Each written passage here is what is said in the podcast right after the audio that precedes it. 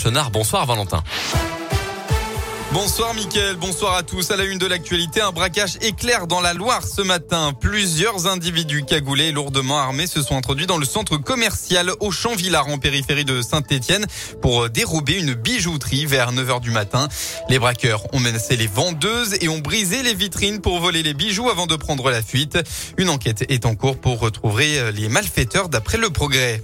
À Rouen, environ 600 personnes ont participé à la manifestation contre le pass sanitaire cet après-midi. Francis Lalanne était présent pour cette mobilisation organisée par l'Association des citoyens libres du Grand Rouen, aux côtés du collectif national des maires résistants.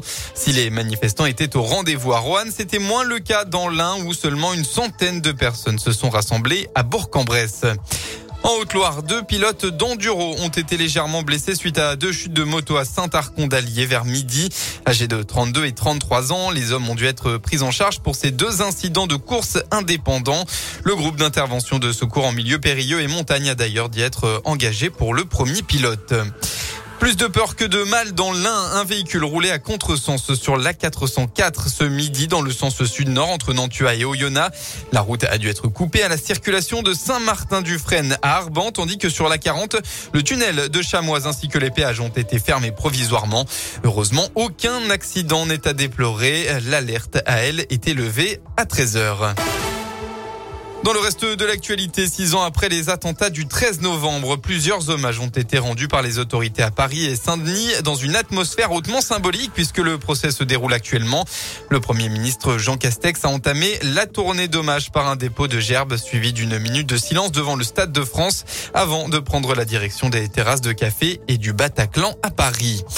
Et puis dernier jour de la COP 26. Aujourd'hui, les questions de l'aide aux pays pauvres et de la sortie des énergies fossiles menacées de faire dérailler un possible accord destiné à freiner le réchauffement de la planète. Il n'y a pas eu d'avancée espérée. Une nouvelle séance plénière était prévue à la mi-journée. On passe au sport en football. La déculottée pour les féminines de Saint-Etienne à domicile. Les Stéphanois, les Stéphanois se sont inclinés 3 à 0. Un résultat qui fait descendre le club à la dernière place du classement. Du côté de la Coupe de France, coup d'envoi de la rencontre, c'est l'heure de l'exploit pour les joueurs amateurs de Blavozy. Le petit club de Régional 1 reçoit actuellement Rodez, pensionnaire de Ligue 2. Quatre divisions séparent les deux formations. Et bien enfin, les Bleus de Didier Deschamps affrontent le Kazakhstan ce soir, avant-dernier match des qualifs à la Coupe du Monde. Coup d'envoi à 20h45.